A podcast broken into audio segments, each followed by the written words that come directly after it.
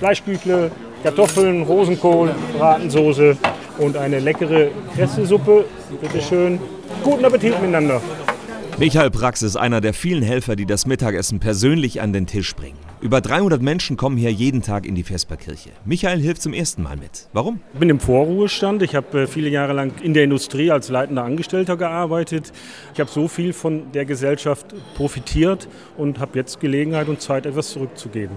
Ellen ist froh, dass sie hier in der Vesperkirche ein kostenloses, warmes Mittagessen bekommt. Weil ich leider nicht so reich bin und wirklich mit jedem Pfennig kämpfen muss und weil ich dankbar bin ohne Ende, dass es die Vesperkirche gibt.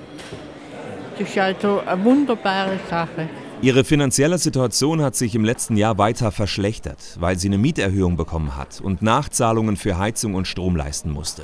Und trotzdem legt Ellen oft freiwillig ein, zwei Euro in das Spendenkästchen, das auf dem Tisch steht. Weil ich einfach dankbar bin dafür. Solche Rückmeldungen freuen Vesperkirchenpfarrer Jörg Mutschler. Und gleichzeitig ist er wütend, dass es dieses Angebot überhaupt geben muss. Dass ein reiches Land wie Deutschland Vesperkirchen braucht, ist ein Skandal. Und insofern ist Vesperkirche ein Ort der Barmherzigkeit, wo Leute, die wirklich sehr bedürftig sind, das kriegen, was sie brauchen zum Leben. Und dazu gehört nicht nur ein Essen, sondern auch ein gutes Wort, ein Lächeln und Gemeinschaft mit anderen.